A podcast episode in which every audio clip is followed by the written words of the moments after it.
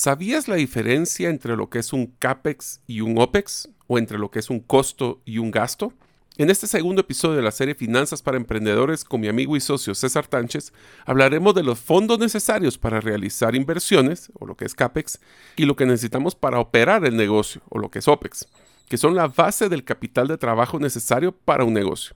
Y una vez que tengamos ese número del capital, vamos a platicar de dónde podemos ir a buscarlo. Espero que te sea de mucho valor. you Soy Mario López Salguero, ex ejecutivo del mundo corporativo, ahora emprendedor en múltiples industrias como la aceleración de negocios, salud y bienestar, autogestión de documentos legales y plataformas basadas en blockchain. Cuando inicié mis emprendimientos hubiera ahorrado mucho tiempo y dinero de poseer a mano las competencias gerenciales y herramientas prácticas para manejar y acelerar mis negocios. Mi forma de devolver un poco de las bendiciones que he recibido en mi vida es este podcast, Gerente de los Sueños, que se enfoca en temas prácticos simples, relevantes y que puedas implementar hoy mismo. Aprenderemos la metodología comprobada para manejar y acelerar tu negocio, usando la analogía que manejar un negocio es como manejar un carro. La carretera es las necesidades del cliente. La meta es nuestro plan estratégico. Las llantas delanteras es nuestro propósito y plan operativo. Las llantas traseras que nos dan tracción son las ventas y mercadeo. El motor es nuestro talento humano y lo que soporta el carro es el chasis con nuestras áreas de soporte. La gasolina que utilizamos para mover el carro es el flujo de caja. ¿Y quién mejor que el conductor como líder de la organización, acompañado de los pasajeros que son los stakeholders o partes integrales del negocio? Cada semana te damos contenido de valor para que ganes en la carrera de los negocios. Y recuerda que mi sueño es que vivas tu vida con pasión, resiliencia y templanza. Iniciamos. Hola amigos, bienvenidos al episodio número 145 del podcast Gerente de los Sueños. Como saben, mi nombre es Mario López Salguero y soy creyente de la filosofía estoica, que nos enseña que no podemos controlar lo que otros hagan, pero sí como nosotros reaccionamos a lo que sucede en nuestro alrededor. Deseo agradecerte que nos escuches el día de hoy. Si todavía no eres parte de la comunidad de los sueños, puedes hacerlo suscribiéndote a nuestros correos electrónicos, ingresando a la página gerentedelosueños.com. Ahí también encuentran todos los episodios del podcast. O a través de nuestra lista de difusión de WhatsApp, enviando tu nombre al más 502, más 502 para que nos escuchan fuera de la frontera de Guatemala y el número de celular 5017 1018. Repito, 5017 1018. Como ustedes escucharon, estamos ahora en el segundo episodio de la serie de finanzas para emprendedores. Les hicimos un ejercicio un poquito diferente a lo que usualmente hacemos en el programa, donde les pusimos muchos escenarios y los pusimos a pensar de cuál era ese modelo de negocio que ustedes quisieran hacer para emprender, cuáles son esas implicaciones que debería tener un negocio para ser sostenible y de impacto, que fueron dos temas que platicamos, escalable también, y cuáles eran esos costos iniciales que hay que considerar así como nos empezamos a platicar de los conceptos básicos. Hoy seguiremos con esos conceptos básicos y uno de los temas que me pareció muy interesantes cuando hicimos el contenido es, bueno, tengo el modelo de negocio y ahora el fondeo y cómo controlo financiero, dónde saco el dinero y cómo voy a hacer para controlarlo para que no se me escape de las manos. Eso me hizo recordar en cierta oportunidad una de mis primeras iniciativas de querer eh, hacer algún tipo de emprendimiento eh, estaba todavía en la universidad, estaba estudiando comercio internacional, creía tener el cliente perfecto para hacer una exportación, me dirijo con mi abuelito y le digo, abuelito, vengo a presentarle la opción en la cual usted se va a volver millonario. Ah, qué genial, dice mi abuelito, contame cómo está la historia. Y yo le propongo toda la, la idea espectacular que yo tenía para poder cambiar la vida financiera de todos.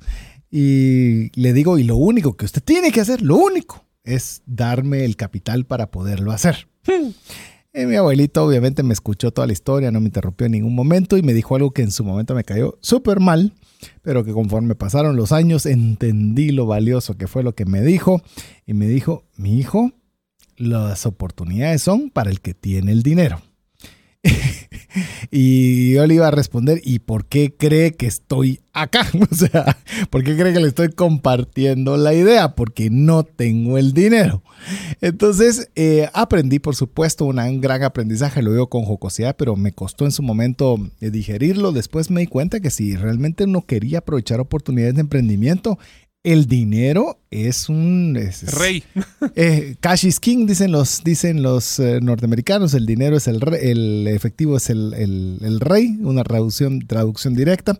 Pero si bien el dinero o la capacidad de poder tener acceso al dinero es lo que va a hacer en, en buena parte de todo el giro del emprendimiento que tenga posibilidades de subsistir. Entonces yo creo que hoy vamos a estar hablando sobre el tema del fondeo y control de los temas financieros para ver cómo podemos tener algunas ideas para conseguir ese capital cómo, y algunos de los requerimientos necesarios que se tienen que tener para, para poder presentar un buen proyecto. Porque si no tenemos algunas de las, de las herramientas que vamos a conversar el día de hoy, va a ser muy difícil que alguien esté dispuesto o invertir o prestarnos los recursos para poder emprender. Al final creo que vale la pena que nosotros pensemos como inversionistas. ¿Ustedes invertirían en sus propios negocios quitándole el factor emocional? ¿O es algo que ustedes cuestionarían porque no está tan claro, transparente? Bueno, esos son de los temas que vamos a entrar el día de hoy. Más sin embargo, creo que vale la pena que terminemos ciertos términos o ciertos conceptos. Así que, ¿qué tal si empezamos con algo? Ya vimos lo que eran los tres reportes principales que todo emprendedor debería conocer. Repito, fue el estado de resultados, lo que se vendió, lo que costó y cuánto me quedó de utilidad, el balance general, lo que tengo, lo que debo y el patrimonio, y el flujo de caja es lo que entró del efectivo, lo que salió del efectivo y si me sobró algo en el banco. Esos son los tres, los tres principales reportes. Y ahorita quisiera que entráramos, César, a un tema que es importantísimo, especialmente en la época de usualmente le llaman startups o incubadoras o de emprendimiento, que es cuál es la división entre los costos fijos y los costos variables. Tal vez voy a mencionar el concepto y vamos comentando y voy a seguir la tradición de los ejercicios de qué es costo fijo y qué es costo variable. Así que lo que vamos a invitar, pedirles a ustedes es que una vez que escuchen los conceptos, les voy a poner ejemplos y ustedes nos tienen que escribir al más 502 59 19 05 82 42. 42, perdón.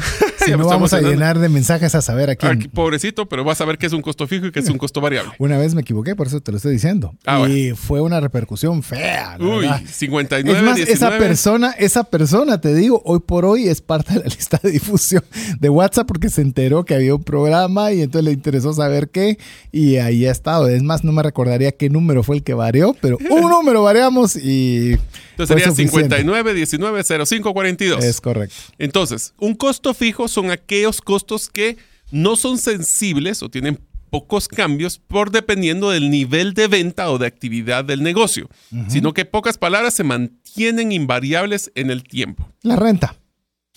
Pues espérate, vamos a empezar a. Te voy a ir tirando un listado ah, de cosas y voy a. No, y vamos a hacer. Pues espérate, voy a platicarles que es un costo variable.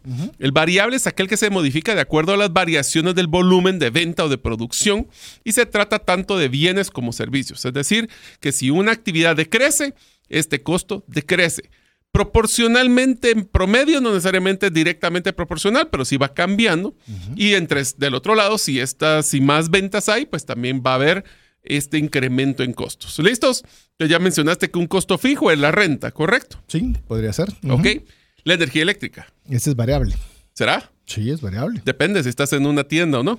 En una tienda, en un centro comercial. Estás en una fábrica. Si tenés más producción de producto, vas a necesitar más energía eléctrica. Entonces te estás dando cuenta que un mismo costo, dependiendo del giro de negocio, puede ser un costo te fijo. Lo pongo así. O un costo variable. Te voy a poner uno más complicado. Una planta eléctrica cuando se va la electricidad significa que hay un costo que toma el arrancar la planta. Ese es un costo fijo. Pero si la estás utilizando más mm. tiempo o menos tiempo, se te va a convertir en variable. Sí, inclusive yo le metería el costo de mantenimiento de la planta, pero sí es... Bueno, ese podría ser fijo, porque si no le das mantenimiento, no va a funcionar el día que necesites hacerlo. El costo del teléfono. Variable. ¿Variable? Sí. Porque, un teléfono no vas a gastar. Bueno, eh, estás hablando de un teléfono móvil donde vas a tener una tarifa fija.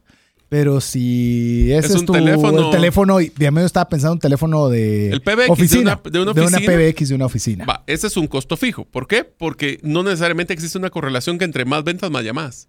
Sí, tenés razón. Ni tampoco, por ejemplo, la página web. El costo de la página web es un costo fijo. Sí no genera más costos, aunque es un generador de ingresos severo, pero sí debería hacerlo, en teoría, idealmente. Pero, por ejemplo, uno de los costos más variables que existe es las comisiones de los equipos de ventas. Sí. Pero el mismo compensación puede haber un costo fijo, que es el costo del salario base, o el variable, que es la comisión que se le está pagando. Correcto. ¿Correcto? Sí. Va, ¿qué tal si empezamos un tema de materia primas? ¿Es un costo fijo o es un costo variable? Yo diría que es variable. Es variable.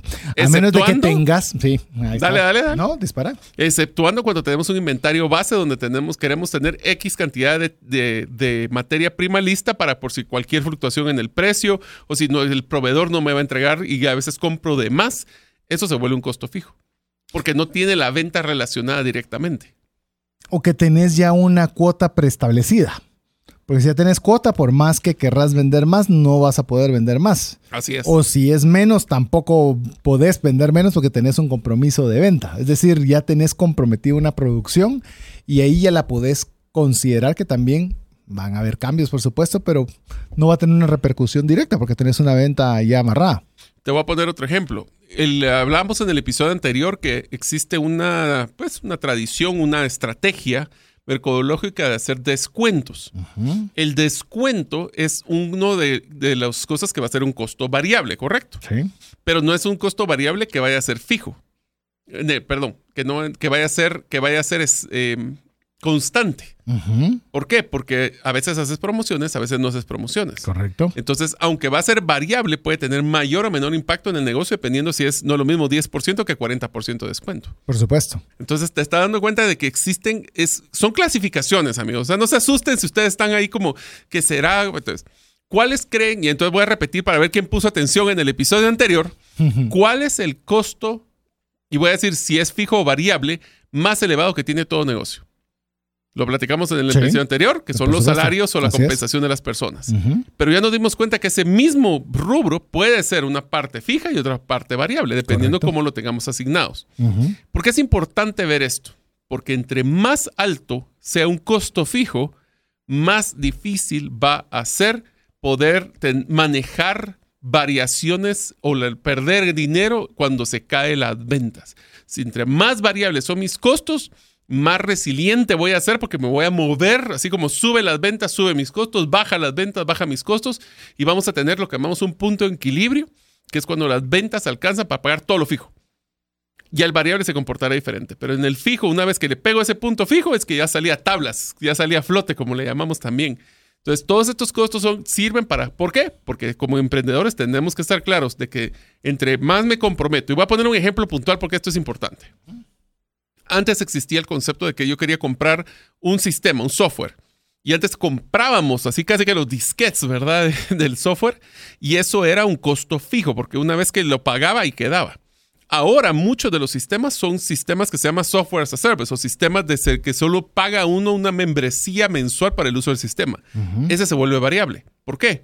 Más, por ejemplo, uno de temas de gestión de clientes, yo puedo crecer o bajar de, de la licencia dependiendo si tengo más vendedores, que es más relacionado a la venta. Puedo tener una flexibilidad. Algo pasa con, las- con la empresa, puedo apagar licencias en ese momento. Versus del otro, que yo pagué un montón de dinero por, es- por este software y, Y ahora ya lo tengo ahí. punto. Y ahí está. O sea, se ven. Entonces, ese tipo de decisiones son las que ustedes tienen que tomar en cuenta. Necesito, por ejemplo, comprar computadoras o las puedo alquilar. Puedo sacar un leasing, puedo sacar un crédito. Todas estas decisiones lo que les van a hacer es que les van a decir qué tan flexible, qué tan fácil va a ser esas palancas que a la hora que exista un incremento para escalabilidad o un decremento por crisis, pueda manejar yo esa utilidad o no. Y eso lo puedes traspolar también a las finanzas personales, en el cual obviamente los costos fijos hay que controlarlos en exceso. Sí. Porque si nosotros tenemos, voy a hablar cualquier número, cualquier porcentaje, solo por tema de ejemplo, si nuestros costos fijos son 80, 80%, significa que nuestro poder de maniobrabilidad es del solo el 20%. Es decir, por más que yo sea súper diligente con los costos, por más que me limite a hacer un montón de cosas, mi maniobra- maniobrabilidad va a ser únicamente del 20%. Pero ¿qué pasa si es al revés? Supongamos que nuestros costos fijos son del 20%. Tengo 80% para poder maniobrar. Para es decir, jugar. Podría literalmente ahorrar un montón como podría no hacerlo. Pero cuando nuestros costos fijos están tan altos, ya no hay esa opción. Entonces, como un emprendedor, así como en tus finanzas personales, una decisión muy importante es, necesitas comprar una casa o una oficina. Eso te va a generar una hipoteca. Y ese pago de hipoteca es un costo fijo, porque pase lo que pase, mensualmente hay que, hay que pagarlo. Entonces, una vez que tienes que tener, eso es esa acumulación. Por eso, amigos, traten en lo posible de tener más variables, más costos variables, aunque sean un poquito más altos, si queremos verlo así, que fijos, porque se les va a dar esa maniobrabilidad que estaba hablando César. Incluso hablemos lo que dijo Mario para adentrar y dar ideas. Entonces, ¿debería yo siempre rentar en lugar de comprar un local para mi emprendimiento, negocio o empresa, lo que fuere? Pues depende. Depende, pero aquí te diría de que yo sabes que mi filosofía es comprar más que alquilar. Pero en un emprendimiento que estamos iniciando, va a ser mejor tener un alquiler porque te va la flexibilidad y tranquilidad que en algún momento algo pasa y puedes pegar el jalón y ya salirte de la oficina y irte a trabajar a tu casa versus tener un costo fijo de haber comprado un bien inmueble, amueblarlo, implementarlo, que ese sí no te lo vas a quitar. Entonces, uno es flexibilidad mediano largo plazo versus dinamismo al corto. Por ahí va. Inclusive te diría tu curva de, experiencia, es lo que le he llamado yo. Por ejemplo, eh, con Mario estamos asesorando un proyecto, un proyecto bien interesante para poder hacer un, proyecto interesante en el interior de la República. Y parte de esto, eh, una de las ideas de las personas visionarias era querer comprar un terreno para poder poner ahí la infraestructura. Y buena parte de lo que su servidor les ha dicho es no compren aún. ¿Por qué? Porque no conocen. No saben si es el lugar adecuado, no saben si va a haber inconvenientes o no con el tipo de proyecto que se va a tener que realizar y fácilmente se podría rentar por un periodo de tiempo para ver si estás en el lugar adecuado, si lo que, como lo platicamos en el programa anterior, si tus supuestos son validados entonces ya podés establecer claramente dónde poderlo realizar, pero meterse un costo fijo cuando no tienes todavía la idea o el supuesto bastante validado, es donde estamos comprometiendo a, un costo fijo muy elevado la operación o las posibilidades de éxito de cualquier emprendimiento. Cuando haya duda, sé flexible en tus costos, por lo menos. Sí, sí, sí, sí. Otro punto que es bien importante, César, es que cuando hablamos de estos ingresos y esos, esos costos y gastos, ¿qué es la diferencia entre costo y gasto? Porque a veces hasta ese término hay que, hay que separarlo. Ahí lo tengo. Un costo es aquello que va directamente asociado a la producción y distribución de un bien inmueble, o un bien, perdón, o un servicio. Un gasto es aquel que es un, es un desembolso de, de servicios o de, o de productos que tienen que ver con la gestión y administración de la empresa, pero que no se asignan directamente a un producto en especial. En pocas palabras, materia prima de un producto es un costo, pero los gastos de contabilidad que van amarrados a la operación del, em, negocio en general es un gasto. Entonces, ¿cómo se manejan estos conceptos? Porque una de las cosas que me he dado cuenta cuando tienes varios productos, imagínate que tienes una tienda donde estás vendiendo ropa, tienes varias líneas de ropa. La pregunta es, ¿cuánto es lo que te genera cada línea que estás teniendo en tu ropa? Hablemos de blusas y pantalones. ¿Cuánto te genera de utilidad la blusa y cuánto te genera el pantalón? Y para esto existe el concepto que se llama contribución marginal y le dicen varias formas. Es contribución marginal, utilidad marginal o utilidad operativa. Y lo que dice aquí es, de las ventas de esa blusa, cuáles fueron los costos y gastos directamente relacionados a esa blusa la materia prima, o en el caso que no la produjeras, haber comprado esa blusa en algún otro lugar, haberla importado, haberla etiquetado, haberla puesto en, redes. Y eso lo que nos va a decir es cuánto me está generando la utilidad de ese producto para que con eso pueda pagar los gastos generales del negocio, la renta y todo lo demás general. Esto es bien importante porque si algo me he dado cuenta cuando he apoyado algunas empresas o algunos negocios, César, es que a veces por nostalgia estoy teniendo todavía conmigo productos que ya no están aportando lo que deberían aportar. Y en vez de ayudar, están afectando los resultados de la organización. En nostalgia, es que ese producto llevo años de llevarlo, sí, pero ya no es rentable tiendas, sucursales. Sucursales es otro ejemplo. Y te digo porque cuando hablamos eh, hace mucho tiempo, fue hace como cuatro años, tuve la oportunidad de entrevistar varios emprendedores muy exitosos y la pregunta que les hice es cuál es su mayor arrepentimiento en su vida profesional y todos me contestaron haber tenido en mi portafolio o haber retenido productos, empresas o sucursales que no eran rentables, pero por emoción o por nostalgia los tenía ahí. Sí, más del tiempo requerido. Y eso es, ese es un problema, eso es algo que... Y, obviamente somos seres humanos y nos eh, tenemos mucho apego a determinados productos, a determinadas tiendas, a determinadas eh, situaciones que, pues, para esto sirven todas estas métricas, para establecer si es algo que realmente vale la pena o no vale la pena tener. De hecho, hemos trabajado para que usted tenga una idea en cuanto a lo que son las diferencias entre costos y gastos. Escuche esta. Los costos tienen estas tres, características a diferencia de los gastos, que ya lo vamos a ver también. Los costos son activos de tu negocio. Los costos son capital recuperable. Los costos son, eh, los costos generan ingresos directos, mientras que los gastos no son activos de tu negocio. No se recuperan y no generan ingresos. Así que yo creo que esas tres características le pueden ayudar a usted para tener bastante clara la diferencia entre lo que es un costo y lo que es un gasto. ¿Quieren que se lo repita? Porque es todo bien fácil. Costos son activos de tu negocio, son capital recuperable, generan ingresos directos, mientras que los gastos no son activos de tu negocio, no se recuperan y no generan ingresos. Paréntesis, podemos pensar que los gastos son malos, simplemente son necesarios, pero que no repercuten directamente sobre la, la, la etapa productiva de lo que estás realizando. Así es, por eso es que también tenemos que tener mucho cuidado de que cuando hacemos nuestros análisis de la contribución marginal, nos va a servir para ver qué gastos son los que están incrementándose. Y le diría que hay una proporcionalidad entre lo que debería ser los gastos con las ventas. Uno de los errores que a veces nos gusta tener cuando somos muy quisquillosos y queremos poner muchos controles es que hago una infraestructura muy grande de control como lo que es una contabilidad, como lo que es inclusive a veces el tema de recursos humanos y pongo infraestructuras muy grandes pero no son proporcionales a las ventas. Entonces siempre tenemos que mantener porque los, los costos siempre van amarrados a más vender, no son variables porque algunos son fijos pero van a tener cierta proporción entre que más necesitaré para poder producir. Pero los gastos no necesariamente es así. Y hay una tentación de querer sobrecontrolar a veces los negocios que lo que hacen es romper esa proporción.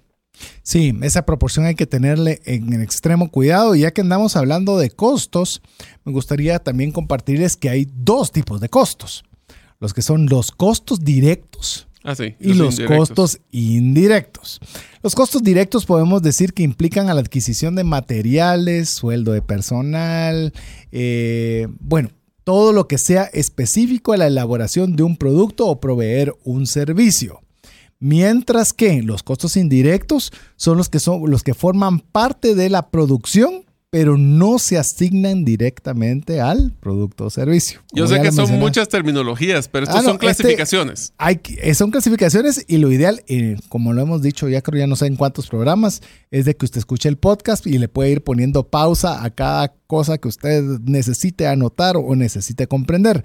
Pero básicamente es para que usted recuerde el cargo de la luz, el agua, el pago de alquiler, porque son eh, actividades que van a ir indirectas en la etapa productiva de los costos. Y dentro de una de las cosas que también tenemos que tomar en cuenta es de que ya vamos a hablar de, bueno, dónde, cuánto necesito capital para poder hacer una empresa y dónde voy a sacar los fondos, pero cuando nosotros nos apalancamos o pedimos préstamos, existe un concepto que se llama nivel de endeudamiento. Solo, perdona Mario, antes de que cambiemos de tema, porque algo que sí quería remarcar con lo que estábamos diciendo, la contribución marginal o, o la utilidad marginal por línea, que era lo que vos estabas mencionando. Sí. Es, tenemos que tener cuidado con el porcentaje y el monto. Porque puede ser, ah, es que esto me rindió el 100%. Ah, qué excelente esta línea. Buenísimo. ¿Y cuánto te quedó en tu bolsillo? 10. Ah, vaya. ¿Y el otro cuánto te dio de contribución? Fue un solo un 5%. Ah, sí. ¿Cuánto te quedó en el bolsillo? 500. Eh. Pero te voy a poner un ejemplo para que veas también, y, te lo voy a, así como nos gustan los escenarios, te voy a hacer un escenario y me decís vos, ¿qué harías vos, César? Imagínate, voy a poner el ejemplo de, una decisión que nosotros nos toca tomar eh, en el vivero. En el vivero tenemos dos tipos de plantas. Una planta que es la que se produce en la finca, que es de, la empresa, y otros son proveedores externos. Entonces, ¿qué es mejor? Una, una planta que vale 100 quetzales y yo le gano el 40% a lo que me vende un proveedor esa planta. Sí. O plantas que yo produzco que me dan el 20% de utilidad.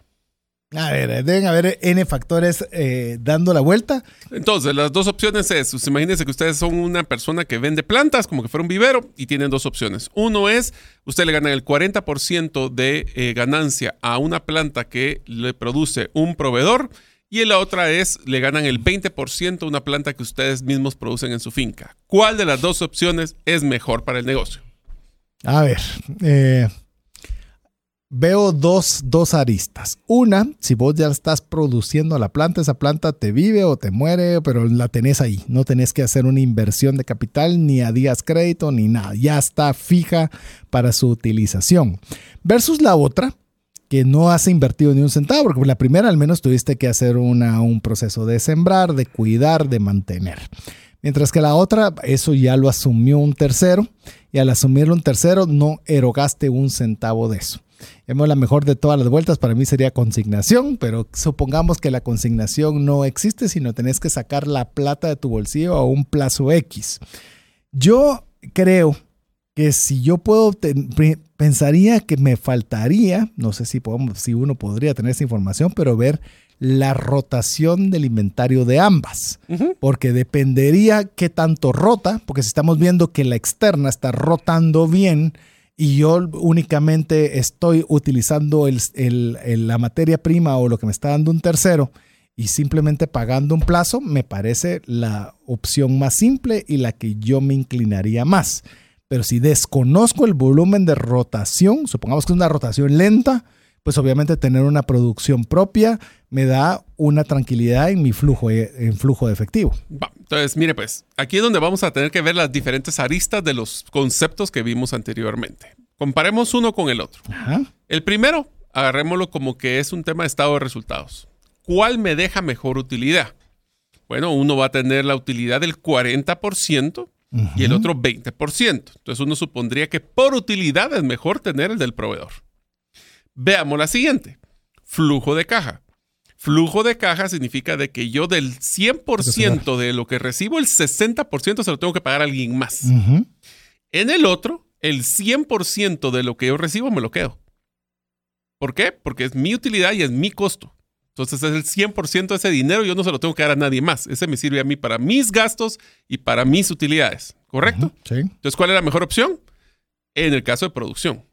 ¿Correcto? ¿Por qué? Porque por el flujo de caja, lo que me entra me lo quedo. Versus el otro, tengo que darle el 60% a un tercero, que no me queda a mí. Sí, a ver, te lo voy a seguir jugando. Bueno, suponete que no sos un vivero, tenés una tienda de flores en la cual no tenés que pagar por la producción, no tenés que pagar por el cuidado, no tenés que pagar por el traslado, porque todos esos son costos. Al final no es que te quedaste con todo. Así es. No es toda su utilidad, es parte, del, ya lo invertiste previo y estás retornándolo y no vas a tener que pagarle a un tercero.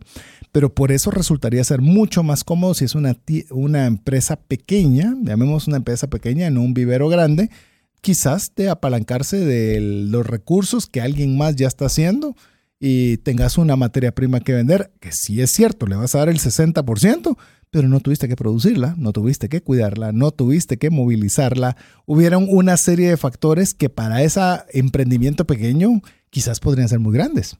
Aquí viene el tercer factor, que es el que va a ser el desempate, y es el siguiente. Costo fijo, costo variable. La finca es costo fijo. La finca es costo fijo, sí. Porque independientemente de lo que se vende, tú tienes una producción que tienes que generar. Obviamente no, es, no va a meter al factor de cambiar la producción de lo que más se vende y todo, pero tenés un costo fijo. Sí. Entonces, ¿qué es lo que pasa? Si tú estás comprándole un proveedor, sobre el 40% que te está dejando, vas a tener que de todos modos pagarle a la finca. Y ese 40% va a tener tus costos directos, tus costos indirectos, tus gastos administrativos. Todo lo vas a sacar de ese 40% versus el otro te está dejando ya el 20% habiendo aportado al costo fijo que tenías de la finca. Entonces, para nosotros, o por lo menos en mi razonamiento, y esto está abierto a discusión, por eso espero que estén mandando sus mensajes, sí es bien difícil que aunque tenga un porcentaje, es bien importante que nosotros tomemos de acuerdo a la contribución marginal que genera cada producto, ver si es algo para que de todos modos, o sea, aunque compres al proveedor, tú estás produciendo del otro lado. Correcto. Entonces, de todos modos, ese 40% posiblemente no te alcance y no vas a ser rentable porque no lograste sobrepasar, aunque sea el 100% a veces de las utilidades, le haces el doble al proveedor, no te alcanza para pagar tus costos que de todos modos tienes hundidos. Versus el otro, ganas un poquito menos, pero es un menos ya sacando tus propios gastos. A mí personalmente siempre me ha gustado en este escenario, aunque sea un menor porcentaje, aportar a mi costo fijo, porque entonces voy a poder salir más rápido de ellos y tener una utilidad más escalable a través de contribución marginal adicional. Yo produzco más plantas, voy a tener 20%, pero ese 20%, una vez que pase el costo fijo, puede ser que sea 30, 40, 50, 100%. Entonces, ya salir de mis costos fijos de la finca, logro vender una planta más, es 100% utilidad. Sí, es una, y es una ganancia de escala. escala. Sí. Entonces, para resultados, en mi caso, es, hay que ver los dos escenarios, pero principalmente es, prefiero mejor tener una rentabilidad un poquito menor, pero salir de mis costos fijos. Inclusive creo que hay otra lista importante para todos los amigos que están pensando o, que ya tienen un emprendimiento que está pasando de ser pequeño a ser mediano o grande. Muchas veces toda esa, esa, esa matemática, lógica y logística no se realiza. Es que tengo la finca que mande las flores y punto. Y no se están pagando todas estas estos costes de decir sí, pero eh, tanto corresponde a la finca y tanto corresponde al vivero. Para que obviamente todos los, eh, llamémoslos círculos productivos, tengan su, flujo de su, flujo de recursos. Voy a crecer, ¿qué es mejor? ¿Poner mi propia tienda o, aliarme con alguien más para poder ver si logro agarrar mercado de otro, de otro un supermercado, por ejemplo? Si quisiera yo entrar a un supermercado versus poner mi propia tienda.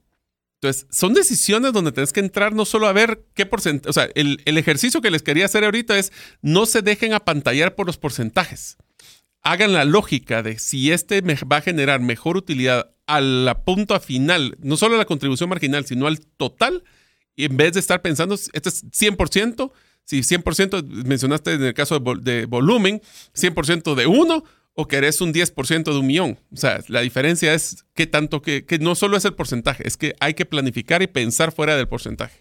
Sí, y yo lo mencionaba también para el emprendedor de a pie, que dice, bueno, es que este, esta botella de agua la compré en uno y la vendí en dos eh, perfecto, ganó el 100%. Sí, fantástico, felicitaciones, es un excelente porcentaje. Pero La pregunta es, gané uno. Ese uno, ¿qué tanto te representa en toda tu gestión? Ah, no, pero es que entonces tuve que pagar cinco por ir a traer las botellas de agua a tal lado. Ah, entonces tengo que vender al menos cinco de estas botellitas para poder sacar mi costo de traslado de, de quien me vendió las botellas de agua a tenerlas donde las tengo para poderlas vender. Entonces, hay cosas que a veces nosotros no cuantificamos. No cuantificamos recursos y tiempo. Y te voy a poner el ejemplo, el ejemplo del siguiente, que es el costo financiero, que es un tema. A veces nosotros decimos es que tengo que crecer porque entonces voy a generar un 5% más. Y para eso necesito un préstamo. Y el préstamo tiene una tasa del 7%. ¿Valió la pena? Mm. Sí, no, nosotros no, no solemos, y, tal vez el más escondido de los costos financieros, que ya lo hemos mencionado eh, antes, es no solo el porcentaje, es los días crédito. Ah, sí, subamos 30 días, pero si solo son 30, días, más, que no importa, hombre, si el cliente, con eso vamos a cerrar el cliente, y esos 30 días de capital, ¿te va a salir la utilidad? O, vas a, o, los, o los intereses, mire, se lo pongo al revés. ¿Qué pasa si usted le dice al banco, deme, deme 30 días gratis? gratis, no hay pena. Y no me cobren ninguna tasa de interés por darme el capital. ¿Cómo así? Si el dinero tiene costo desde el primer segundo que yo le doy el dinero, ya le estoy cobrando.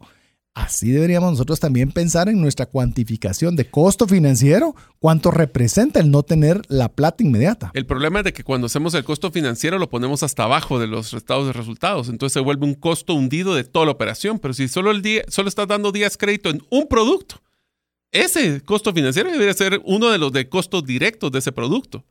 Porque a veces estamos subsidiando decisiones de un producto en toda la organización y ahí es donde tomamos decisiones equivocadas. Y eso lo hemos visto múltiples veces en organizaciones muy grandes, donde, por ejemplo, tienen cada unidad, tiene, por ejemplo, distribuido un costo, el costo de mercadeo, el costo de promoción, el costo de todo. Y lo hacen por ventas en vez de hacerlo por la realidad que es. exacto. Entonces, obviamente, las partes que se ven más afectadas, que no ven un beneficio de un determinado departamento, pero sí están pagando por el mismo.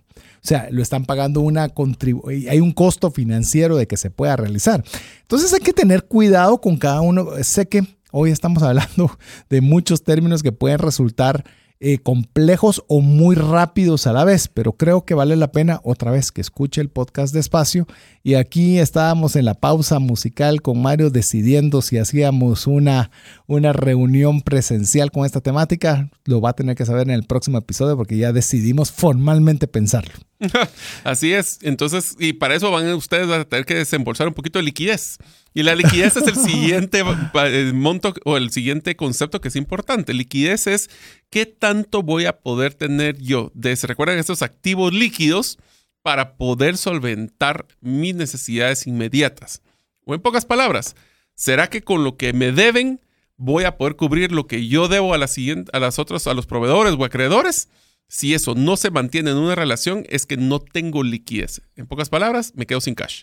Y no tiene que ser ni siquiera uno a uno. No. Porque al final de cuentas vos puedes tener un montón de cuentas por cobrar, pero que no tenés certeza que te van a pagar.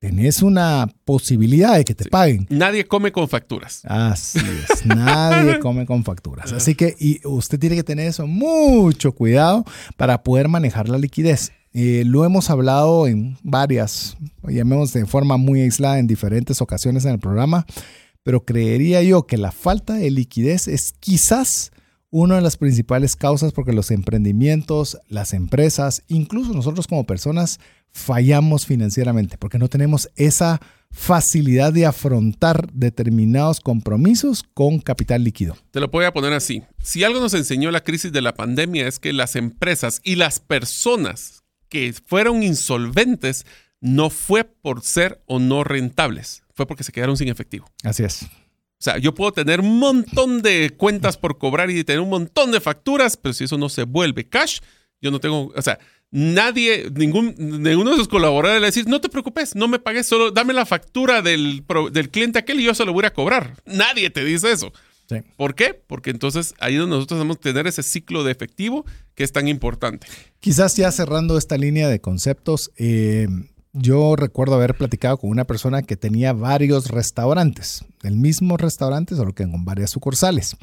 Y obviamente hablándole post, llamemos post la parte desde que se cerró el país por consecuencia de COVID, y me decía que tuvo que salirse y quedarse con solo uno porque obviamente había estado complicada la cosa por COVID. Hasta ahí no hay nada novedoso con lo que le estoy diciendo, pero lo que me decía, y es algo que tenemos que tener cuidado, me dice, mientras había bonanza, cambiaba equipo, cambiaba la cocina, mejoraba el mobiliario, porque había una cantidad de dinero revolvente que podía tener uso para poderle darle distintos fines. Pero cuando paró ese flujo de ingresos, ¿Quién te van a pagar por la silla donde estaba sentada la persona? ¿Quién te va a pagar por la renovación de la cocina que hiciste? Es decir, eran, se volvieron activos no líquidos. Y esa liquidez era la que necesitabas para continuar tu actividad productiva. Entonces ahí es donde tenemos que tener cuidado de también de no todos los recursos que tenemos colocarlos en activos no líquidos. No estoy diciendo que no invierta. Estoy diciendo que hay que tener mucho ojo y mucho cuidado con tener siempre dentro de nuestra planificación de emprendimiento liquidez. Acuérdense amigos, esto es como cuando nosotros queremos en nuestra vida personal vender nuestro carro. Nosotros le pudimos haber invertido el mejor estéreo, las mejores llantas, los mejores rines, todo. Pero la pregunta es, ¿cuánto es lo que vale mi carro? Lo que alguien más está dispuesto a pagar por él. Y usualmente no está dispuesto a pagar por tu estéreo, por tus llantas, por, tus gustos. Por tus gustos. O sea, la empresa vale lo que es el lo que esa empresa va a poder generar para alguien más, no para lo que tú le metiste tus desvelos, tus, o sea, cuando son emprendimientos, por eso es que es importante que tengamos un salario como emprendedores en nuestros negocios. ¿Por qué? Porque si no después, la otra siguiente persona que vaya, si es que un día la queremos vender, todas esas trasnochadas, nadie las va a pagar. Así es. Entonces nosotros tenemos que tener mucho cuidado cuando vemos tema de emprendimiento porque a veces comienzan a ir las cosas bien y nos comenzamos a emocionar y meterle, meterle, meterle al negocio. Y le voy a poner un ejemplo, es como que usted tenga, yo qué sé, una crianza de cualquier animal de, que usted lo tiene para engorde. Tiene que darle la cantidad justa. Pero ¿qué pasa si le comienza a darle, a darle, a darle y que coma en todo momento? Puede ser que se ponga mal, puede ser que no salga la misma calidad, puede ser muchas cosas que sucedan. Eso debe ser una cantidad controlada y planificada. Pero bueno, ¿qué te parece, Mario, si ya, ya comenzamos, ¿no? como no hubiéramos comenzado a nada? Si que platicamos un poco eh, de cuánto capital necesitamos y para ello, pues obviamente vamos a tener que considerar dos términos que no importa lo que usted quiera realizar, son términos que se utilizan mucho, pero que no los conocemos, que son CAPEX y OPEX. Así es, entonces lo primero que vamos a decir es, yo necesito dinero para mi emprendimiento. Entonces lo primero que le va a preguntar a un banco es, ¿y cuánto necesitas? Entonces, lo primero que tengo que hacer es definir cuánto necesito. Y eso vamos a utilizar estas dos terminologías. Muy fáciles. CAPEX es todo lo que se invierte. OPEX es lo que se necesita de dinero para poder operar. Entonces, capital y operación. Por eso se llama CAPEX y OPEX. El CAPEX es todo lo que, cualquier cosa que se puede depreciar. Esa es la versión más simplista de poder decir. Es todo lo que tiene que ver con temas como, eh, como el concepto que dice, eh, se explica cómo la inversión necesaria para mantener y expandir los beneficios o los bienes de capital que tenemos. Es importante dentro de la actividad de una empresa y de su evolución futura. es la parte física, si queremos verlo así. Bueno, intangible o tangible, ¿verdad? Para mantener y expandir los bienes de capital, algunos ejemplos de ellos, para que usted los tenga ya más tangibles cuando usted oiga CAPEX. En, capital. que usted va a hacer capital para lo cual usted va a tener mobiliario y equipo, donde está usted sentado, el escritorio, todo eso es CAPEX. Inversión en tecnología. Aquí vos habías hecho una, una aceleración donde podría estar una computadora y demás. Si usted está invirtiendo en tecnología, es parte del CAPEX. La maquinaria, inversión en bienes inmuebles y mejoras al bien inmueble. Todo eso es parte del CAPEX del capital. eso es lo que nosotros necesitamos para la parte de inversión, si queremos verlo así. Realmente existen dos tipos. Dice el CAPEX de mantenimiento, que se conoce como también la inversión de reposición. Esto es algo bien importante cuando planifiquemos nuestro futuro como emprendedores. La computadora. Antes una computadora uno planificaba cambiarla cada cinco años, diez años. Ahora cada cuánto tenés que cambiar la computadora con todas las actualizaciones de los sistemas cada dos años, tres. Dependiendo del uso. Pero pongámosle que para un uso en un emprendimiento es alto, alto uso. Entonces estamos hablando de que por lo menos dentro de mi planificación es que al tercer año voy a tener que tener una renovación del equipo. Hablemoslo de maquinaria. En la maquinaria cada cierto tiempo vamos a tener que hacer una nueva versión de la maquinaria. Ese es el tema de del CAPEX de mantenimiento. Pero también en mantenimiento está cuánto voy a necesitar para mantener activo y funcionando este equipo. Ahí empiezan todos los cargos, pero ahí es donde quiero que hagamos un ejercicio diferente. CAPEX para poder hacer de mantenimiento significa las piezas que voy a necesitar. El servicio de mantenimiento de una máquina no es CAPEX, es OPEX. ¿Por qué es OPEX? Porque es operación, es cómo mantengo operando mi, operación en ese sentido. Y el otro CAPEX de, de expansión es, bueno, ¿Cómo puedo hacer crecer las ventas? Necesito otro, otra ubicación. Otra maquinaria. Necesito maquinaria para crecer mi línea de producción. De la maquinaria. Nuevas computadoras. Esos son los diferentes tipos que tienen, principalmente de CAPEX. Dos, escúchelas bien nuevamente, son CAPEX de mantenimiento y CAPEX de expansión. Eh, recuérdense cuando estamos hablando de mantenimiento y hablamos un programa refresh sobre planificando la obsolescencia.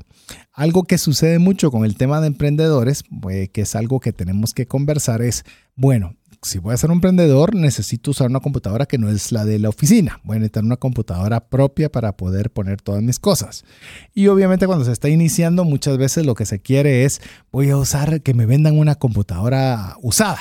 Una que alguien esté dispuesto a vender, se mete ahí a Facebook eh, Market y comienza a ver eh, computadoras usadas es algo que usualmente no pensamos, de que entonces nosotros es nuestro CAPEX puede verse afectado porque ya estamos comprando algo que quizás de los dos, tres años que decía Mario de una computadora y si ya tuvo un uso de un año, ah, es que solo tiene un año de uso, pues quizás estamos comprando un artículo que dentro de un año vamos a necesitar renovarlo porque la tecnología ya no es la necesaria para ese equipo. Te lo voy a poner así para que te rías un ejemplo donde tenemos que estar cambiando de una forma rástica el tema de tecnología son los teclados. No es lo mismo un teclado de un cajero que tiene que estar apachando las teclas todo el santo día, que le va a durar con suerte un año, a una persona que está en un gerente que posiblemente ese teclado. Yo tengo un teclado que lleva más de cinco años, es un teclado ergonómico, tiene más de cinco años conmigo y estoy feliz todavía de usarlo. Pero si yo le doy ese teclado a un cajero, seguramente lo va a fusilar en cosa de un año. Sí, y, eh, y esa es la pregunta. Le dicen, vamos a comprar un teclado nuevo. ¿Para quién, ¿Para quién va a ser? ¿Va a ser para un cajero? Posiblemente tomando en consideración el CAPEX en el tema de mantenimiento, o perdón, el tema de expansión o mantenimiento, cualquiera donde, del enfoque que usted le quiera dar, eh, posiblemente va a ser mejor comprar uno nuevo, porque obviamente usted necesita un alto uso por un mayor periodo de tiempo. Pero si este teclado lo va a comprar Mario porque quieren ver un diferente teclado al que ya tiene, ahí tendría sentido comprar un usado porque no le está dando el uso similar al que le va a dar alguien que ese va a ser su actividad de, de, todo el día. Así que amigos, empiecen con su listado de todo el dinero que van a pedir para lo que van a necesitar y eso lo pueden pedir a mí mismo, pueden pedirle a un banco, pueden pedirle a otro socio. Ahorita no estamos viendo de dónde, estamos diciendo la cantidad. Saquen su listado de todo el mobiliario, equipo, tecnología, maquinarias, bienes inmuebles, todo lo que sea que se puede depreciar que van a necesitar. ¿Ya empezaron a hacer su listado? Qué bueno, porque eso es el primer parte. Ahora, la segunda parte de la fórmula, que son tres partes de la fórmula, es el OPEX o lo que es el costo y gastos. ¿Recuerdan que platicábamos? Bueno, ese es exactamente que es el, lo que se llama, eh, en inglés se llama Operation Expenditure o los gastos o los costos de la operación, es un costo permanente para el funcionamiento del producto, negocio o sistema. Puede traducirse como lo que es el gasto o costo de funcionamiento, gastos operativos, gastos operacionales, ese tipo de cosas. ¿Qué tal si les mencionas algunos ejemplos, César? Sí, con mucho gusto. Podemos ver algunos ejemplos de OPEX, como ya Mario mencionó el concepto. Podemos nosotros mencionar eh, quizás tal vez uno de los más fáciles que nosotros podemos ver es planilla. Por ejemplo, los salarios. Pero ahí tenemos que tener mucho cuidado, César. En el tema de planilla, recuérdense, no todo, porque muchos errores que cometen es, bueno, ¿cuánto gana el salario de una persona? Tres mil. ¿Por cuántas personas? Tres. Nueve mil todos los meses. Se nos olvida de que hay gastos irregulares como lo que viene siendo el bono del fin de año, bono de medio año en el caso de Guatemala. O sea, tenemos que estar bien eh, colocando el detalle fino.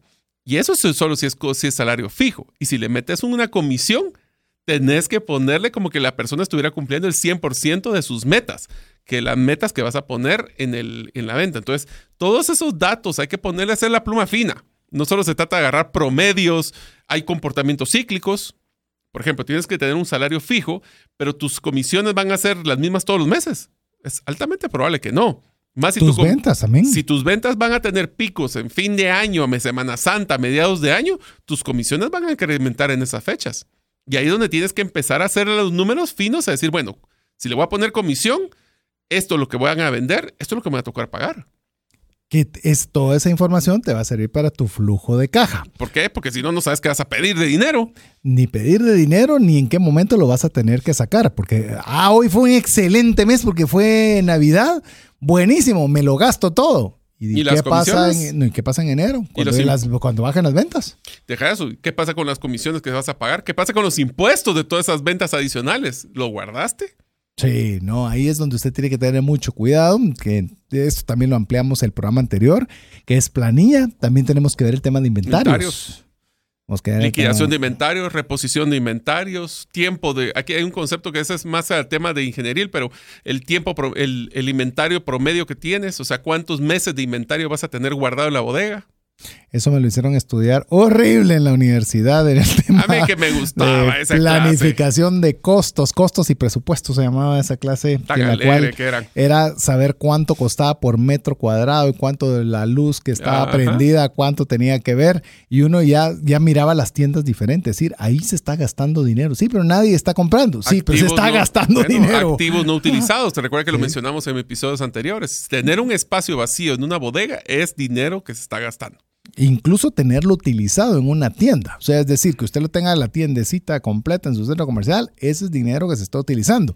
Y tenía que ver qué prenda es la que le da más eh, retorno de su inversión o más contribución para saber qué tipo de artículos iba a poner y cuál va a sacar, porque lo que está ahí le está impidiendo tener otro producto de mayor retorno. Así es. Ah, no, sí, le digo, Entonces, ya que tienes tus tienditas, el siguiente ejemplo de lo que tenemos en el OPEX es los gastos para mantener el negocio funcionando, desde temas de energía eléctrica hasta temas de internet, teléfonos celulares, etcétera. Y, mire, si usted se está dando cuenta de todo esto, dice, y todo eso tengo que pedir dinero. Le, eh, Si no lo vas a poner tú, sí. exacto. Así de sencillo. O lo pone, o lo pone mi Alguien mismo, lo tiene que o- poner. así es, así es. Aquí no hay obra magia del Espíritu Santo de que venga y digan el dinero está aquí. No, o sea, de algún lado tenemos que sacarlo. Y lo peor que puede suceder, César, es suponer que no lo voy a necesitar. Eh, es más, quiero decirle que hay un proyecto que estamos apoyando internacional en el cual está muy claro el CAPEX, pero nosotros sin OPEX no empezamos. Porque es que, ¿y de dónde? Es decir, qué bueno que esté la maquinaria, qué bueno que esté el Sí, que el terreno, qué bueno que esté todo, pero ¿y para pagar los salarios? ¿Y para generar los inventarios? ¿Para pagar la renta? ¿Para pagar sa- nuestros salarios? nuestros. servicios. Sí, por supuesto.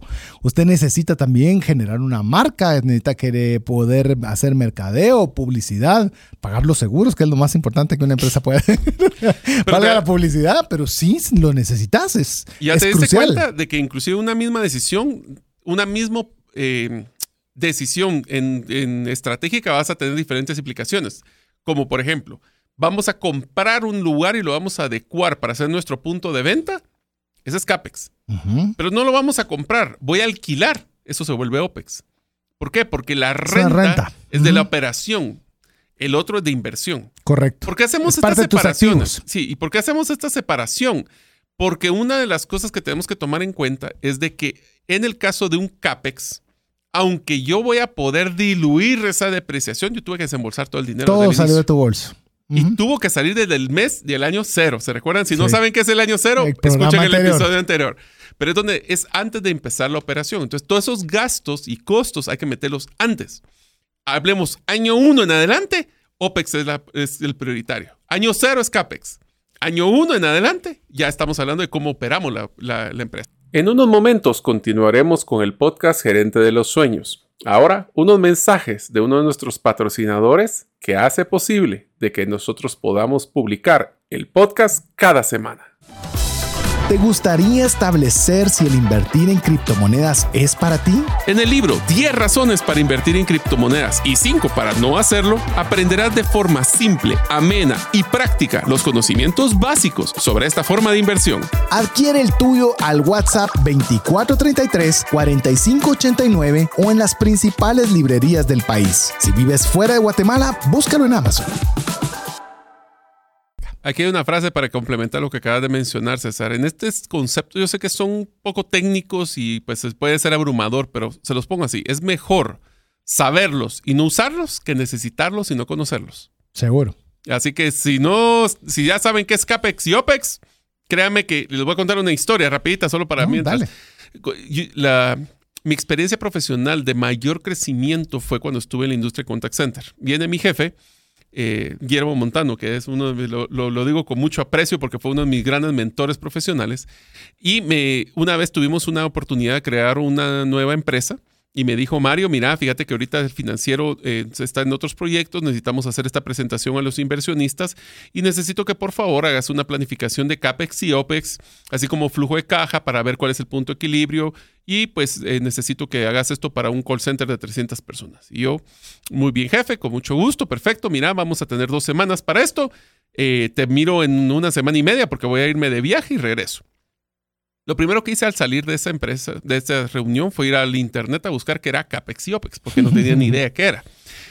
Hice la planificación, hice los dos cálculos, ¿verdad? De cuál es la inversión que se debe realizar, todo lo que acabamos de hablar, cuáles son los gastos que vamos a, inclusive a comentar algunos extras. La cosa es que lo tuve, lo tuve que presentar eh, a los inversionistas y mi jefe logró revisar así rápidamente el proceso. Sin embargo, pues yo era jovencito y haciendo una in- de mucho dinero la inversión y fue uno de los aprendizajes más grandes porque él confió que yo podía hacer esto. Esa confianza la que yo les quiero transmitir a ustedes.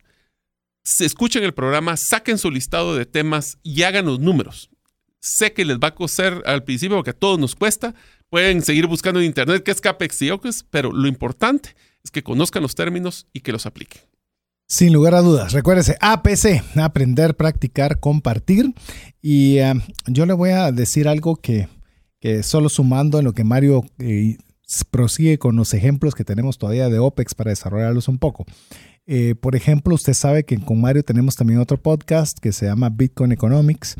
y es temas relacionados con Bitcoin, únicamente con Bitcoin. Hay un montón de criptomonedas, miles de criptomonedas y solo decidimos estar con una.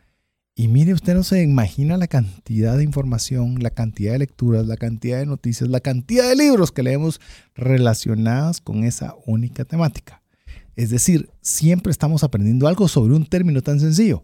Y no es fácil porque uno estar cómodo es ya no hacer nada, pero el motivarse a aprender, el motivarse a poderse extender de su área cómoda es lo que lo va a hacer crecer. Así que inclusive si usted es una persona que está, ha estado bajo salario, no, no le ha hecho muchas cosquillas el emprender, pues bueno, usted ya puede saber qué es un CAPEX y qué es un OPEX. Hasta como eh, cultura. No, por supuesto. Te puedes imaginar una persona que ya participa en una reunión que están viendo que van a hacer un proyecto y quieren hacer algún tipo de iniciativa. ¿Y cuál es el CAPEX de ¿Cuál este es el CAPEX de este proyecto? Hmm. ¿Y sabes qué es CAPEX? Bueno, CAPEX es Capital Expenditure. Ya comienza usted a, decir, obviamente, ya comienza también a perfilarse de una forma muy diferente. Algunos otros temas de ejemplos de, gastos y costos que se incluyen dentro del OPEX, también incluye, por ejemplo, los, en el año cero, los gastos de creación de la empresa. También seguros, que todos los seguros necesarios, habidos y por haber. Y aquí les voy a contar una anécdota. Yo estaba eh, platicando con César sobre el diferente portafolio de seguros que yo tengo y se me había olvidado de que necesito hacerle un seguro a mi casa por temas de cualquier tipo de incendio hundimientos. o hundimientos, lluvias. Eh, y ese es un ejemplo de los cuando nosotros invertimos a veces en una infraestructura de un bien inmueble y se nos olvida asegurarla. También temas de mercado y publicidad, pero especialmente hay un rubro que les quiero pedir amigos que lo incluyan, imprevistos nosotros podemos hacer nuestra tarea y poder poner nuestro mejor supuesto de cuáles van a ser nuestros ingresos, cuáles son nuestros gastos, pero por favor, como aquí nadie tiene una bola de cristal, porque si no seríamos millonarios, pongan un rubro de imprevistos. Les voy un consejo, a mí personalmente me ha salido muy bien, usualmente es un 5% de los costos y, gastos de la empresa, que lo dejo como un flexible que se puede incrementar. Pueden ponerle 10, pueden ponerle 20, yo usualmente pongo un 5%, pero ese 5% me ha ayudado a cubrirme cosas que nunca me imaginé que podían pasar. Hablemos pandemia. Y pasan. No, pasen las películas. Pasa. no, no, no pasa. Utilicen imprevistos como parte del OPEX. Y eh, imprevisto no es gasto discrecional. Sí, no es que se lo gaste, no es meta. Sí, no es eh, tengo que ver cómo me lo voy a gastar y tengo este dinero que no, ah, no hubo necesidad de usarlo. Encontrémosle camino. No. No. no se ve en esa tentación de utilizar esos imprevistos porque siempre va a haber algo que usted no calculó. Siempre va a haber algo que no calculó. Eh, por más minucioso que sea, se va a dar cuenta que hay cosas que simplemente no estaban. Nos ha pasado incluso, pues le digo, hasta con cosas muy simples, con reportes. Ah, es que cómo no pedí tal cosa, cómo no debería haber incluido y qué pasó con esto. Porque siempre no podemos tener el alcance hasta que tenemos algo que ya está funcionando. Cuando ya está funcionando nos damos cuenta, eh, esto era necesario, este adaptador no lo tenía para... Ah, energía, sí ¿Y qué tal si no era la energía que usted necesitaba? Ah, entonces hay que hacer un adaptador. Ah, bueno, ¿y ese adaptador de dónde sale? Eh, o necesito una persona que sea la que administre ese tipo de eh, consumo, lo que sea. Y ahí es donde usted va a poder tener un poco de margen para ya incluirlo dentro de su OPEX del siguiente mes. Entonces, una vez que tenemos todos estos listados del CAPEX y OPEX, lo que vamos a hacer es para poder determinar algo muy sencillo, que es el famoso numerito. El numerito que necesito. Dame el numerito. Dame el numerito. El numerito es el capital de trabajo que necesito. Es el capital que voy a necesitar. Es el número mágico que tengo que tener en la bolsa para poder aguantar las inversiones en capital o CAPEX o inversiones en infraestructura, inmuebles y la parte operativa. ¿Cuánto voy a necesitar? Pero aquí viene la parte interesante. Cuando hablamos, esto estamos tomando en cuenta como que hubieran cero ventas. ¿Correcto? Sí. Ahora, lo que deberíamos de hacer para ser justos en esta planificación es decir, ok, yo tengo todo lo que me voy a invertir, que es el CAPEX, y en el OPEX voy a hacer mi listado de todo lo que va a pasar mes con mes y los ingresos castigados. Sean súper conservadores en sus planificaciones en ese sentido. ¿Cuándo va a empezar a hacer un N cantidad de ingresos? Cuando van viendo los meses, va a salir pérdidas al principio. Eso siempre va a salir pérdidas porque no va a haber ingresos, aunque no lo crean. en el momento del pico más alto de pérdida acumulada, eso significa que cada mes vamos sumando lo que vamos del mes anterior a este mes, el pico más alto más lo que vamos a invertir es el numerito. En pocas palabras, el numerito viene amarrado de la inversión que voy a realizar y del momento más difícil donde tengo la peor pérdida, porque eso lo tengo que tener cubierto, siempre y cuando acuérdense el imprevisto, para que así ese numerito cubra en el peor momento de la pérdida y todo lo que tuve que invertir para poder llegar a esa pérdida. Que si no llegó, fantástico, tiene más margen. Así es. Pero al menos no se quedó corto. Así es. Porque el problema es cuando se da ese momento y de dónde va a salir. Si ya el capital ya lo pidió. Así ¿Y es. ahora de dónde saco? Que es lo más común cuando me dicen no me alcanzó el capital. No me alcanzó el capital. Y entonces va a tener que malvender un activo, va a tener que Pedir hacer, un préstamo caro. o va a tener que dar descuentos por compras, va a O tener va que a hacer tener que mucho. dar usted el dinero a mí mismo, va a tener que soltar el chequera personal a poder cubrir ese hoyo. Que es lo que si lo hacemos una adecuada planificación seguramente sería un poco más cómodo. Pero le voy a dar el concepto de capital de trabajo, que algo que encontré también que es algo bien interesante, que capital de trabajo también se le conoce como un fondo de maniobra. Me gusta ese concepto. Es decir, yo quiero maniobrar mi vehículo.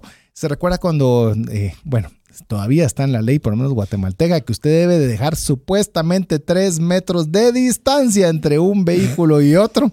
Hoy, no, hoy yo no sé cómo te ha pasado ahora con el tema del tráfico, pero ahora la gente te da tres centímetros cuando mucho.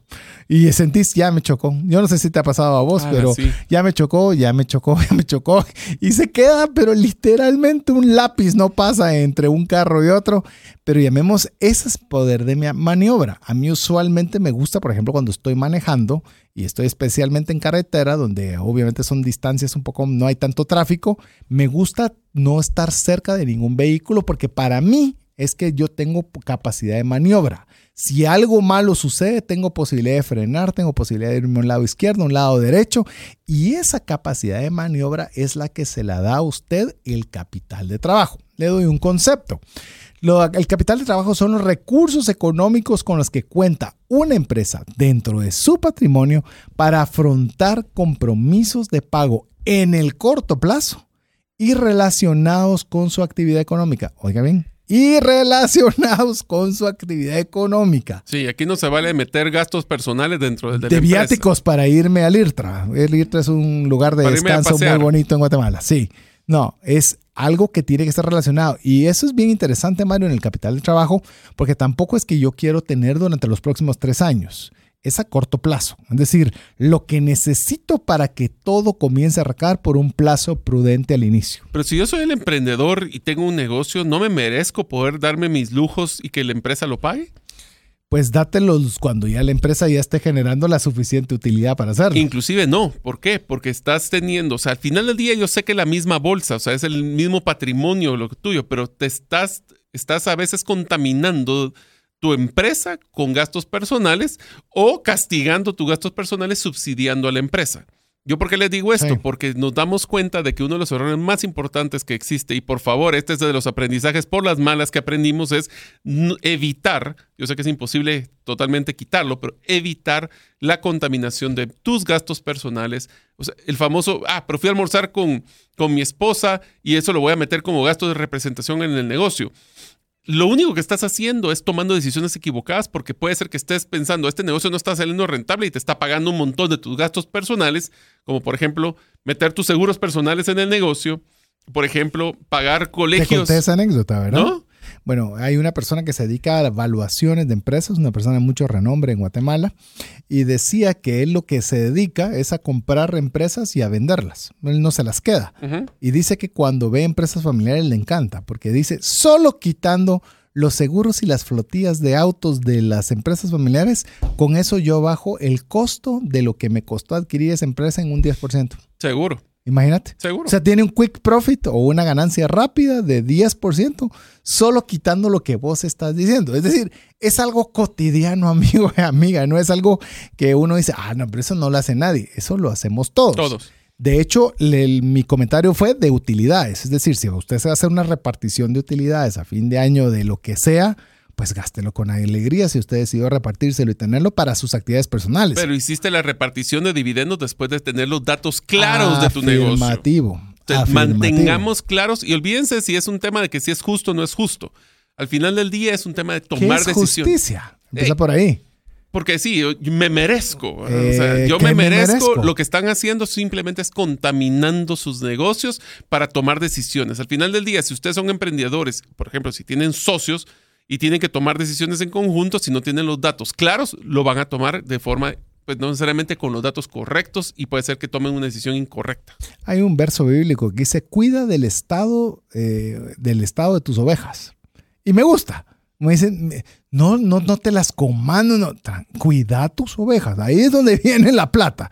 Cuida bien, si están bien cuidadas, si no tienen enfermedades. No estés eh, cocinándote una cada fin de semana. Cuídalo porque de ahí... No hay rebaño que dure. No hay rebaño que dure. O sea, entonces yo creo que cabal hasta en conceptos así tan claros es cómo nosotros no estamos siendo los principales saboteadores de una fuente de ingresos como en un emprendimiento. Pues varias recomendaciones sobre esta planificación, como les mencionamos, de lo que es inversión CAPEX y lo que es la operación OPEX. También, por favor, no vayan a olvidar el tema de los desembolsos por impuestos.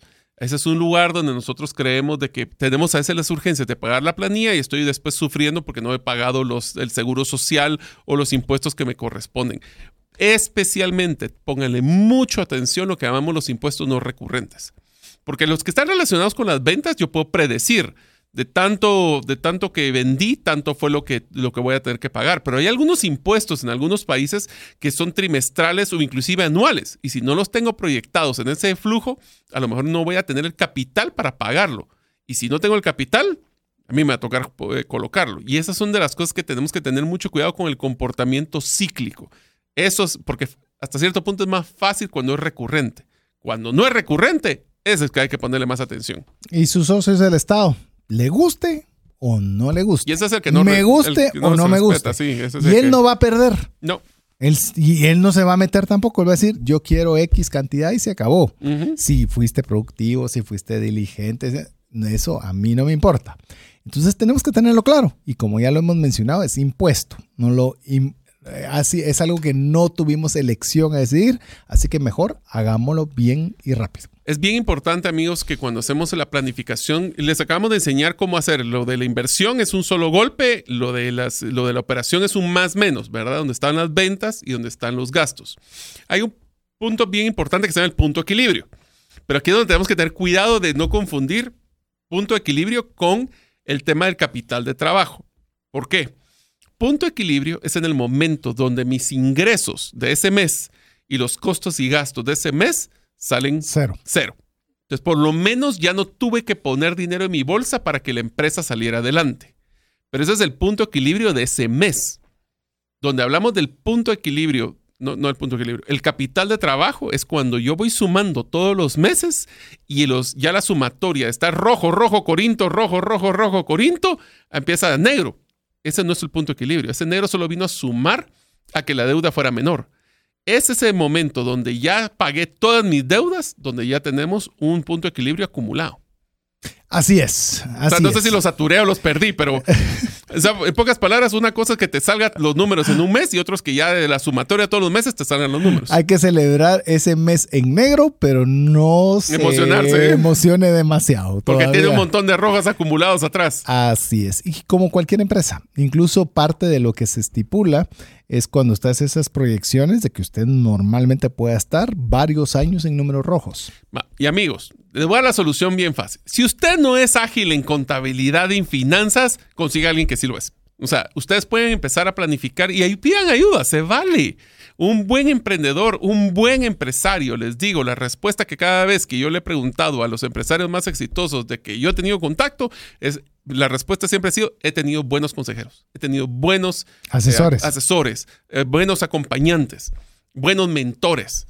Entonces, no se vale sufrir solo en emprendimiento. Si todo lo que le acabamos de... Hoy fue una saturación de mucho tema contable, financiero, pero oye, finanzas para emprendedores se trata Eso de era eso. lo que esperaba. Y lo que queremos decirles, si usted no pretendo que se lo sepa de memoria, no pretendo que usted sepa hacer una proyección de flujo, sepa los conceptos para que así cuando alguien le pueda ayudar, consigan un buen contador, un buen administrador que les apoye a crear este modelo. Pero ustedes ya van a saber cuáles son los conceptos para que no les pongan de repente que la computadora va en OPEX, porque entonces ahí ustedes ya saben que eso no va ahí.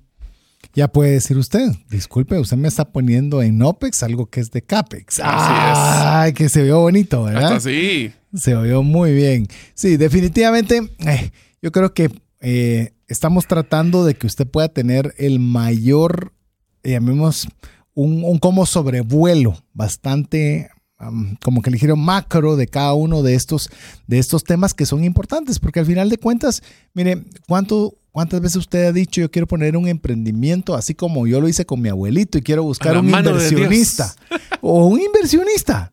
¿Y qué le estás dando al inversionista a cambio Lo primero que te va a decir es cuál es el numerito.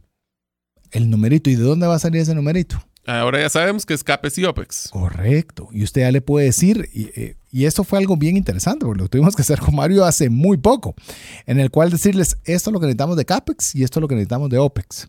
Para poder decir, arranquemos, este es el número, mágico para, poder empezar para ponerlo de un solo, ya vemos la primera parte y la otra la que va a ser el recurrente mes con mes para X tiempo. Así es. Y en base a eso se hizo una proyección de flujo de efectivo para saber cuánto tiempo íbamos a pasar en ese número rojo mientras ya comenzan a ver los números negros. Entonces la pregunta es, ¿necesitan el numerito mágico todo al mismo tiempo? Eso es lo ideal.